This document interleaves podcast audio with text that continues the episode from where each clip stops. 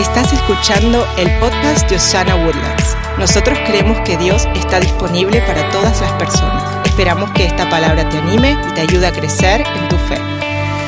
Hemos estado hablando acerca de cómo vivir mejor y a mí me entregaron dos temas bastante complicados. El primero sobre la depresión. Si alguno de ustedes está luchando con esa área de su vida, le invito a que vaya y busque el mensaje de la semana pasada. Y hoy me encargaron la tarea de cómo vencer el temor. Dios quiere que usted viva sin temor. Gracias por su entusiasmo esta mañana. Lo voy a intentar de nuevo. Dios quiere que usted viva sin temor. Amén. De hecho, voy a empezar esta predicación con una declaración poderosa, una declaración de la palabra de Dios. Y es esta. Dios no es el autor del temor. Si usted está luchando con el temor, eso no viene de parte de Dios. Yo sé que en muchos lugares de nuestras de, nuestras culturas, de nuestros países, existe. Bueno, pues sea por Dios que estoy luchando con esto. El temor no viene de Dios. Si usted está luchando con el temor, eso no vino de parte del Señor. Dice el apóstol Pablo en su segunda carta a Timoteo, dice, Dios no nos ha dado un espíritu de temor y timidez sino de poder. Diga conmigo poder. Amor, diga conmigo amor. Y, número tres, autodisciplina. Diga autodisciplina. Dios nos ha dado poder y amor y autodisciplina. No nos ha dado el temor. Entonces, si usted está luchando con el temor, no viene de parte de Dios. Lo puede desechar de una vez. Entonces me preguntan, Pastor Marcos, ¿y entonces de dónde viene el temor? Una buena pregunta, ¿por qué? Porque todos luchamos con temores. ¿De dónde vienen? Bueno, vienen de experiencias personales, de cosas que hemos vivido. Por ejemplo, yo tengo un hermano mayor, tengo un hermano menor, soy el hermano de en medio, como en un sándwich. Lo de en medio es lo mejor, es el jamón, es el queso, lo demás es puro pan mi hermano y mi hermano mayor y mi hermano menor les encantaba espantarme. Se encontraban detrás de, las puertas y salían y me espantaban porque sabían que iban a conseguir una tremenda reacción. Nosotros en la casa donde yo crecí, pasamos muchos años, teníamos unas escaleras que subían a nuestra habitación que estaba en el segundo piso y eran unas escaleras que eran como un, como unas peldaños, unos escalones como de concreto y, iba uno escalando, pero entre, entre un, un, escalón a otro había un espacio que daba así nada más a la oscuridad allá abajo. Y mi mamá guardaba cajas y cosas allá abajo de esas escaleras. Pues varias veces mis tremendos hermanos, que el Señor los reprenda y los tenga en fuego lento, los se metían ellos ahí entre las cajas y esperaban a que terminara yo de cenar para subir a mi habitación. Y de repente yo iba así todo inocente y salía una mano y me agarraba el pie. ¡Ah! De ahí vienen los temores de los hermanos, de los primos, que Dios los reprenda de los familiares, de experiencias negativas. También viene por información que permitimos entrar. Yo no entiendo todavía cómo es que hay alguna gente que les encanta ver películas de terror saben que van a tener pesadillas, saben que la van a pasar mal, pero ahí están viendo una tremenda película donde todo el mundo está siendo atacado y todo el mundo, hay sangre por todos lados, o libros de temor, o las leyendas. ¿Quién de nosotros no creció conociendo la leyenda de la llorona, por ejemplo? Nunca olvido la primera vez que yo escuché la leyenda de la llorona. Nos lo contó la señora Kika, era la señora que le ayudaba a mi mamá en la casa. Y nos contó la llorona. Y nunca olvido yo esa noche fui a mi cama y estaba yo con las cobijas hasta acá. Y yo estaba oyendo y oyendo a ver si no la escuchaba llorando. Y, y una cosa es que si usted la escucha por suficiente tiempo, la va a escuchar. La va a oír. Yo sé que yo escuché a la llorona alguna vez. O qué tal de los chistes, ¿verdad? Uno de los chistes famosos. Y viene el paletero. Oiga, disculpe, ¿tiene paletas de coco? Sí. Ay, qué miedo. Qué mal chiste, va. De ahí vienen los temores, pero también no hay que olvidar que la palabra de Dios nos enseña que tenemos un enemigo del alma, se llama Satanás. Dice la palabra de Dios en Efesios capítulo 6, verso 12, que no luchamos contra enemigos de carne y hueso. Véame acá un segundito. Esa persona que usted tiene al lado, ese no es su enemigo. ¿Cuánto silencio hay acá en Osana Esa persona no es su enemigo. Su enemigo no es de carne y de hueso, sino que es contra gobernadores malignos y autoridades del mundo invisible, contra fuerzas poderosas en este mundo tenebroso y contra espíritus malignos de los lugares celestiales. Hay un enemigo de nuestra alma y él todo lo que puede para destruirlo a usted. Y una de las cosas que le funciona muy bien a nuestro enemigo Satanás es el temor. Porque si a usted lo puede atar con el temor, ya lo tiene. Pero el día de hoy vamos a reprender al enemigo, vamos a reprender a la oscuridad, vamos a reprender a los gobernadores de maldad en las regiones celestes y vamos a exaltar el nombre de Jesucristo que venció sobre el temor, venció sobre la muerte, venció sobre la angustia, venció sobre la ansiedad, venció sobre las fobias. Si va a aplaudir, apláudale fuerte a Jesucristo. Y hoy día declaramos que hay vida en la palabra de Dios. Y entonces mi primera declaración a usted esta, esta mañana es la siguiente. No tengas miedo, porque Dios está contigo. Di conmigo en voz fuerte, Dios está conmigo. Una de las cosas que decidí hacer en este punto de que Dios está conmigo fue nada más repasar una cantidad de versículos de la palabra de Dios, porque no hay mejor palabra que la palabra de Dios. Yo le puedo hablar muchas palabras, pero la más fuerte va a ser la palabra de Dios. La que es eterna es la palabra de Dios. Y entonces escogí cinco versículos muy sencillos y yo deseo que usted los apunte. Algunos de ustedes van a necesitar memorizarse la palabra de Dios para que en el momento del temor usted pueda sacar de su interior la palabra de Dios.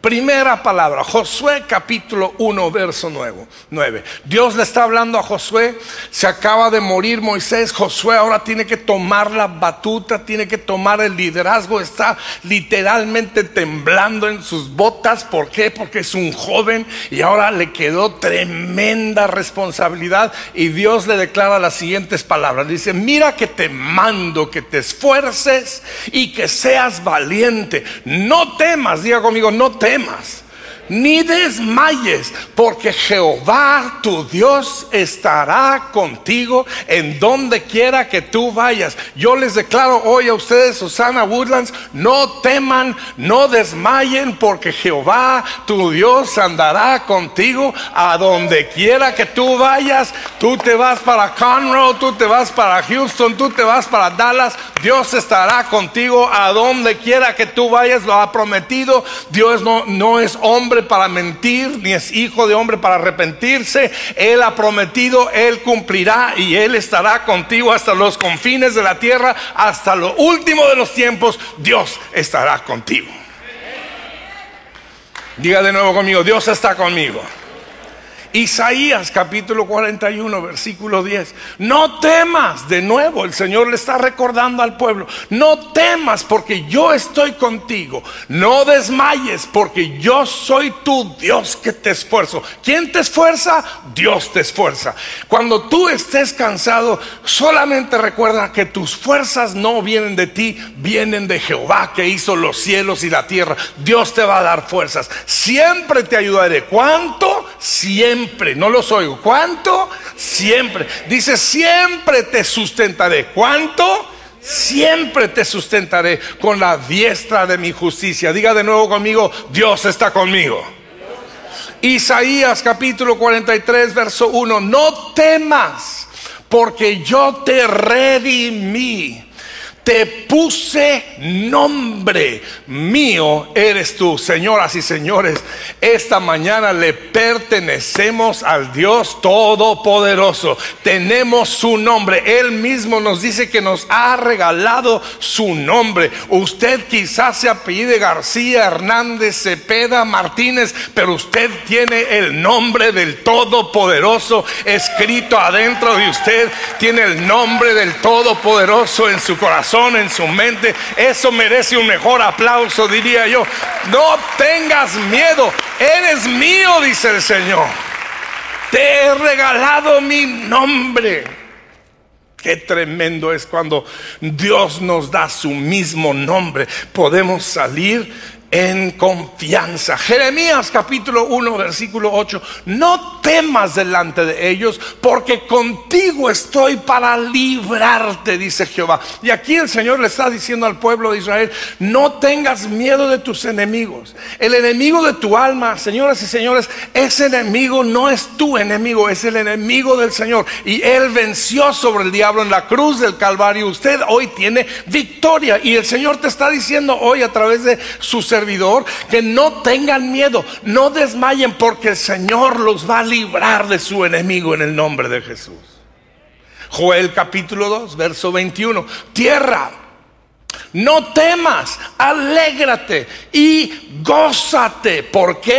Porque Jehová hará grandes cosas. Yo sé que en estos tiempos no hace falta leer mucho las noticias y entra el temor. Uno ve por todos lados, entra el temor. Ahora salen en las noticias que los hospitales otra vez se están llenando y que otra variante y temor. Ayer a mí me llegó un texto diciéndome que si, que si me voy a vacunar me dan 100 dólares. Es cuando me doy cuenta que me vacuné demasiado temprano. Me hubiera esperado a que viniera esta oferta. Y ahora uno está diciendo, Señor, ¿cómo? ¿Cómo va a pasar? Señoras y señores, quiero decirle que ninguna plaga tocará tu morada, ningún daño vendrá a tu casa, ninguna enfermedad te va a tumbar porque Él es el Rey, es el Señor, Él es el que va a cubrirte con su sangre poderosa. No tienes por qué temer. Levántate en el poder de su nombre, levántate en el poder de su redención, porque Jehová hará en tu familia grandes cosas. Yo declaro sobre tus hijos prosperidad. Yo declaro sobre tu familia triunfo. Yo declaro oportunidades nuevas. Yo declaro puertas nuevas. Yo declaro caminos nuevos. Yo declaro nuevas oportunidades para tu familia en el nombre de Jesús. Y si alguien lo recibe, diga amén. Es increíble la cantidad de veces en la palabra de Dios donde Dios tiene que decirle al ser humano, no temas. Cuando se le aparece a la Virgen María, le dice, no tengas miedo. En un sueño viene con José y le dice, no temas. Cuando nace Jesús, la noche que nació Jesús, llegan los ángeles y empiezan a cantar, pero antes de eso le dice, no tengan miedo. En una ocasión Jesús está caminando sobre el agua y sus discípulos están en el barco y Jesús les dice, no tengan miedo. En otra ocasión Jesús le dice a Pedro, no tengas miedo. en otra ocasión el Señor le dice a Pablo, no tengas miedo. Hasta en el Apocalipsis vemos a Dios diciéndole a Juan el, el amado, no tengas miedo.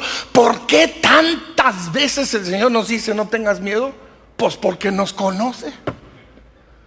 Nos tiene repite y repite y repite y repite. Y esta mañana, yo no sé cuántas veces ya lo dijo, pero, lo dije, pero lo voy a decir de nuevo. No tengan miedo. Gracias por esos dos amenitos que me dieron. No tengan miedo, el Señor está contigo. El Señor conoce tu situación. El Señor conoce tu futuro. Y me acuerdo con lo que decía un viejo predicador, cuando el diablo quiere recordarte a ti tu pasado, recuérdale a él su futuro. Él quedó vencido en la cruz del Calvario y el día hoy día está debajo de nuestros pies. Alguien grite aleluya esta mañana, por favor. Dios sabía que íbamos a necesitar que Él nos dijera una y otra y otra vez, no temas porque sabe cómo somos. Me acuerdo de un chiste de una niña chiquita, 6, 7 años, que la mamá le dijo, mija, vaya al patio y tráigame la escoba. Y la niña ve para afuera, ya estaba oscureciendo y estaba viendo que está muy oscuro ahí en el patio y se acercaba y regresaba toda tímida y dice, mamá, yo no quiero ir al patio a sacar esa escoba. Vamos, mijita. Y la mamá se le ocurrió decirle, mira, mija, acuérdate que a donde quiera que tú vayas, ahí está Jesús. Él está ahí en el patio. Entonces la niña se asomó para ver si lo veía y no veía nada más que pura oscuridad. Regresa y dice, mamá, no tengo, ándele mija, Dios está en todos lados. Él está esperándote allá afuera. Y en eso la niña va y abre la puerta así, de poquito nomás le dice, oye Jesús, ¿me podrías pasar la escoba, por favor? Esta mañana Dios quiere que tú sepas que Él está hasta en el patio más oscuro de tu casa. Él te está esperando, Él te ama, Él te quiere, Él te abraza, Él te recibe y Él quita el temor en el nombre de Jesús. Amén. Lo segundo que te quiero decir esta mañana es que la verdad te hará libre. La palabra de Dios habla acerca de que cuando conocemos la verdad nos hará libres. Jesús lo dijo en Juan capítulo 8, verso 32, conocerán la verdad y la verdad los hará libres. Ahora, hay algunas personas que no batallan nada más con temor, sino que tienen cosas que se llaman fobias. Ahora, las fobias son algo todavía más adentro que nos agarra. Y, y hay más de 500 fobias registradas en la Academia de Fobología, no sé cómo se llama ese lugar. Yo escribí hace unos años atrás un libro que se llama Dile a Dios a tus temores. Por eso los pastores me pidieron que les hablara sobre el temor. Ahora, entiendo algo. En una conversación de 20, 25 minutos no vamos a cubrir todo el tema del temor. Es muy vasto este libro lo tenemos para cada familia que vino hoy a Osana Woodlands, una por familia. Se lo vamos a regalar. Están en la parte de ahí atrás. Ahora, no hagan tres o cuatro familias de una, por favor, para poderles dar oportunidad a todas las familias que tengan su libro. En este libro menciono algunas de las fobias. Escuchen algunas. Hay tantas fobias que no hay forma de mencionarlas todas. Pero aquí hay unas bien chistosas. Nefofobia. Esto es miedo a las nubes. Hay gente que le tiene miedo a las nubes. Nudofobia. Gente que le tiene miedo a la desnudez. Hombrofobia. Esto no es miedo a los hombres. Esto es miedo a la lluvia. O metafobia. Es miedo a los ojos papafobia, miedo a los papás. Antofobia, miedo a las flores. ¿Quién le tiene miedo a las flores? No dígame, usted que es calladito. Ailurofobia, miedo a los gatos. Carofobia, miedo a la picazón. Clinofobia, miedo de ir a la cama. Muchos niños sufren de este miedo. Dorafobia, miedo a la piel de los animales. Fotofobia, miedo a la luz. No a que le tomen fotos. En esta generación nadie tiene temor a que le tomen fotos, Dios mío. Se andan tome y tome fotos a todos lados. Esto es miedo a la luz. Peniafobia, peniafobia, miedo a la pobreza. Rabdofobia, miedo a la magia. Satanofobia, ¿qué creen que es ese? Miedo al diablo. Tacofobia No estoy inventando esto, amigos. Esa es una fobia registrada. Tacofobia. Pero casi todos ustedes pensaron que era de tacos mexicanos. No. Es miedo a la velocidad del tacómetro. Pero al igual que ustedes, yo pensé que era tacofobia de tacos. Porque al igual que ustedes, Dios me habla a mí a través de la comida. Amén. Aritmofobia es miedo a los números. Teofobia, miedo a Dios. Musicofobia, miedo a la música. Yo nunca tuve ese miedo. Telefonofobia, miedo a los teléfonos. No he encontrado ninguna mujer en este lugar Vestifobia tampoco encontrado en las mujeres que tienen miedo a vestirse, les encanta vestirse. Zoofobia, miedo a los animales. Y luego, por si faltaba uno, inventar uno que se llama pantofobia, que quiere decir miedo a todo. Ahora, es muy complicado hablar de fobias en el poco tiempo que me queda porque las fobias entran mucho más adentro y requieren de mucho más trabajo. Y si usted está luchando con alguna de estas fobias, algunas fobias que no mencioné, por ejemplo, hay una fobia que se llama suegro, suegrafobia. Literal, no estoy mintiendo, no estoy, vaya, investiguelo por su propia cuenta y se va a dar cuenta que hay una fobia de las suegras. Gloria a Dios, yo nunca he tenido esa fobia, ni ninguna, ni, mi nuera tiene fobia de su suegra, gracias a Dios. Pero si usted está luchando con una fobia, lo que le puedo decir es de una experiencia personal. Yo tenía una fobia terrible, muy arraigada de las víboras, de las serpientes. Esto lo heredé de mi mamá eh, y de muy pequeño, 10 años de edad, yo tuve un encontrón con una víbora que me cambió la vida para siempre y yo les tenía un pavor. Ahora, cuando yo les hablo de que les tenía miedo, no era de que me asustaban, no, me, se me iba el aliento, las palmas se me sudaban, sudaba mi cabeza, literalmente temblaba. No les estoy hablando de que un miedito, no, era una fobia. Las fobias son reales, amigos pero hay ayuda. Y lo que yo aprendí es de que si conoces la verdad, eso te hará libre. Ahora, la experiencia mía fue así. En Durango, donde yo crecí, hay unos alacranes. Somos muy famosos en Durango por nuestros alacranes. ¿Por qué? No porque son terribles, sino que porque matan. Son mortales. Bueno, entonces sí, porque son terribles porque matan nada más ni nada menos. Hay solo dos regiones en el mundo donde hay un alacrán que presenta muerte. Uno es en Durango, otro es en una región del África. Y entonces tengo una amiga que quiero con todo mi corazón, que se llama Betty. La señora Betty, la conozco casi toda mi vida. Ella tenía una fobia de los alacranes terrible, pero vivía en la capital de los alacranes. Y ella vivía en una zona de la ciudad donde cuando ella abría un cajón, ahí podía estar un alacrán. Cuando ella sacaba sus zapatos para ponérselos, podía ver un alacrán metido allá adentro. Había una vez me contó que ella contó en un día 27 alacranes en diferentes lugares de su casa. Y ella les tenía un espanto tan terrible. Y un día ella leyó las palabras de Jesús. Conocerás la verdad y la verdad te hará libre. Dijo, yo quiero conocer la verdad sobre los alacranes para estar libre de mi temor de los alacranes. Y entonces se fue a estudiar. Fue a la biblioteca biblioteca municipal, la biblioteca de la ciudad, se, dio cuenta que había muy poco escrito. Entonces empezó a atrapar los alacranes, los empezó a, a disecar, los empezó a conocer, empezó a saber todos los alacranes que pudo. Hoy día mi amiga Betty es la perita, es la número uno más conocedora de los alacranes de Durango. El canal de National Geographic y el canal de Discovery han hecho ambos un documental sobre los alacranes de Durango. ¿Y a quién creen que entrevistaron? A mi amiga Betty. Cuando yo escuché la historia de mi amiga Betty, dije, esto puede funcionar para Marcos Witt y su fobia de las víboras, en el nombre de Jesús. Mire, amigo, mi fobia de las víboras era tan tremendo que un día estoy viendo una película de Indiana Jones con mis hijos, cuando de repente este tremendo cae en una fosa y está llena de víboras esta fosa. Yo no podía ver eso. Yo tenía que salirme de la sala. Mis hijos se burlaban de su papá por la fobia que yo tenía. Nada más aparecía una víbora y ay Dios mío. Y yo tenía que no, yo no los podía ver, no los podía.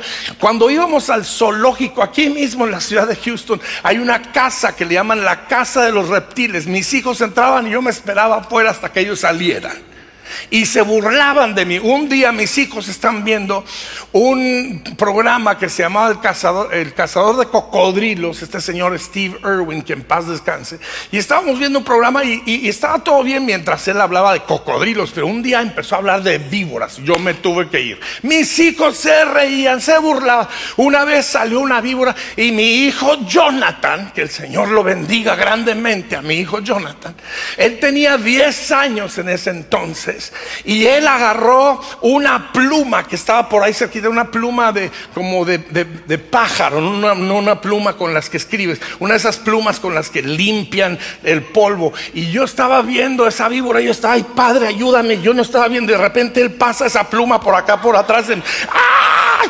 Yo pego un grito, me levanto y mis cuatro hijos, que el Señor los bendiga grandemente, se quedaron tirados en el piso riéndose de su papá. Y ese fue el día que dije, no más. Y dije, voy a conocer la verdad sobre las serpientes. Y empecé a estudiar, empecé a leer, me forcé a ver fotografías, me forcé a ver documentales y poco a poco fui superando esta fobia que me estaba aterrorizando terriblemente. Hoy día ya no tengo miedo a las víboras, no les tengo fobia, tampoco convivo con las víboras ni las ando buscando pero no les tengo miedo más, ¿ok? Un día mi hijo Jonathan y yo nos encontrábamos en el país de Australia, de donde era Steve Irwin, y estábamos justamente en el zoológico que ese señor había fundado, cuando yo veo un letrerito que dice, tome su foto con una víbora. Y yo dije, voy a comprobarme a mí mismo que yo he vencido esta fobia. Y yo me apunté. Yo pensé que íbamos a llegar a una viborita de esas chiquitas verdes que le ponen a uno en la mano y gloria a Dios. Cuando voy llegando veo un animalón que tienen ahí. Pero ese día su pastor mentor, Marcos Witt, tuvo una graduación y traje la foto para comprobarse.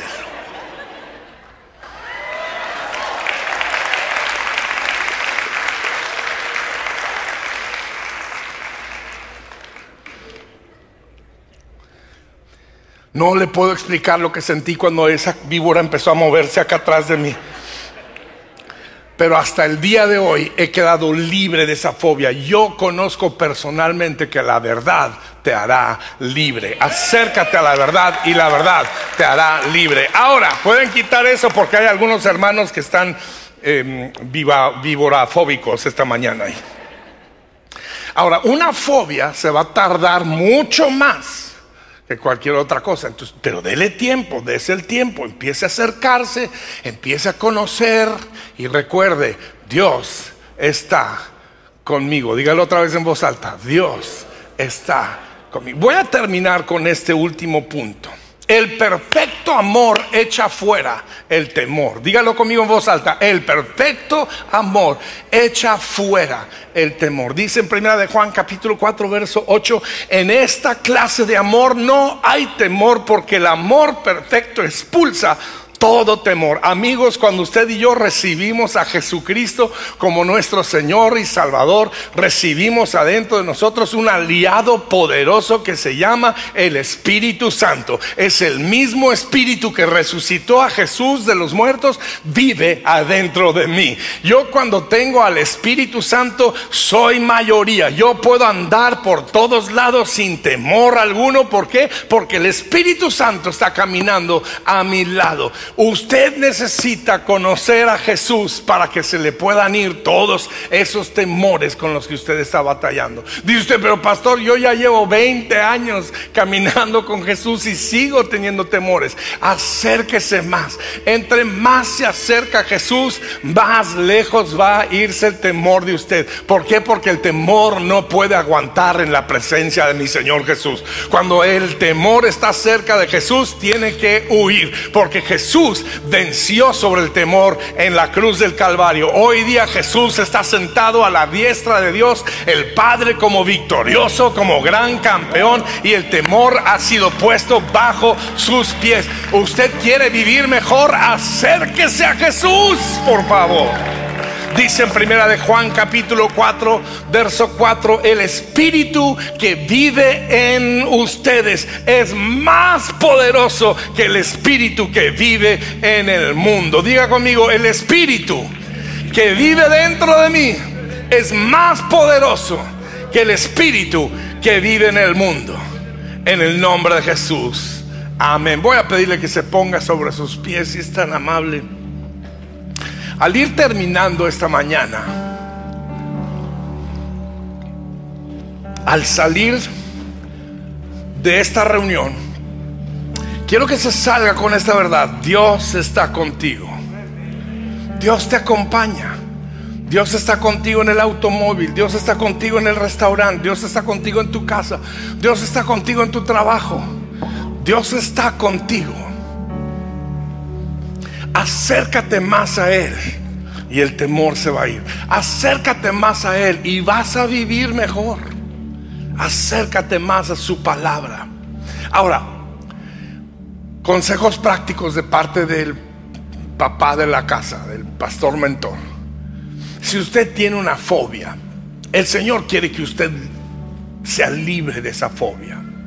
Así que de ese tiempo, quizá necesita usted buscar a alguien que le pueda ayudar a vencer esa fobia, pero des el tiempo de vencerlo porque hay libertad, hay victoria sobre las fobias. Trabájelo, acérquese poco a poco a la fobia, vaya conociéndolo. Si usted le tiene miedo a su suegra, acérquesele. Conózcala, no es tan mala, hizo una gran mujer con la que tú casaste. Y en segundo lugar, recurran frecuentemente a la palabra de Dios. De hecho, mi consejo número uno es que ustedes se memoricen pasajes de la palabra. Por ejemplo, esos cinco versículos que les di hoy, ojalá los hayan apuntado. O si están viendo eh, después, lo pueden ver por, por el Facebook, pueden ver otra vez el mensaje y pueden tomar apuntes. Memoricen esos versículos para que en el momento del temor usted saca la palabra de Dios. Cuando el diablo quiso tentar a Jesús en el desierto, ¿qué fue lo que hizo Jesús? Escrito está. Escrito está, menos mal Jesús conocía la palabra de Dios. Cuando el diablo quiere venir a tocar a tu puerta, tú recíbele con una palabra de Dios y el diablo no resiste, no puede con la palabra de Dios, porque el diablo sabe que fue vencido en la cruz del Calvario. Memorícense la palabra de Dios y por último, acepte a Jesucristo en su corazón, en su realidad, en su familia, en su trabajo. Reciba a Jesucristo para que el Espíritu Santo lo acompañe todos los días de su vida. Les voy a pedir un favor y es que todos levantemos por lo menos una mano. Y este día le digamos, Señor, dedico mi vida a ti. Señor, yo sé que tú me acompañas. Yo sé que tú estás conmigo. Y yo sé que tendré libertad sobre el temor. Ahora quiero orar por cualquiera de ustedes que está batallando con una fobia. Si tienes una fobia, deja tu mano levantada y los demás pueden bajar su mano. Pero ahora quiero orar específicamente, por eso yo conozco lo que es tener una fobia. Conozco la angustia que se siente física emocional, espiritual incluso. Padre, tú ves estas manos que están levantadas y tú conoces cuál es la fobia con la que están luchando. Y yo te pido, Espíritu Santo, que te hagas aliado de ellos. Que puedan salir de aquí sabiendo que hay respuesta, que no tienen que vivir con esa fobia más que tú quieres liberarles de ese mal, que tú quieres liberarles de ese temor. En el nombre de Jesús, dales victoria, Señor y si en alguna manera podemos nosotros servirles, ayúdanos a saber cómo poderlo hacer también. En el nombre de Jesús. Amén y amén. Que Dios les bendiga y tengan una gran semana. Denle un aplauso a Jesucristo si son tan amables.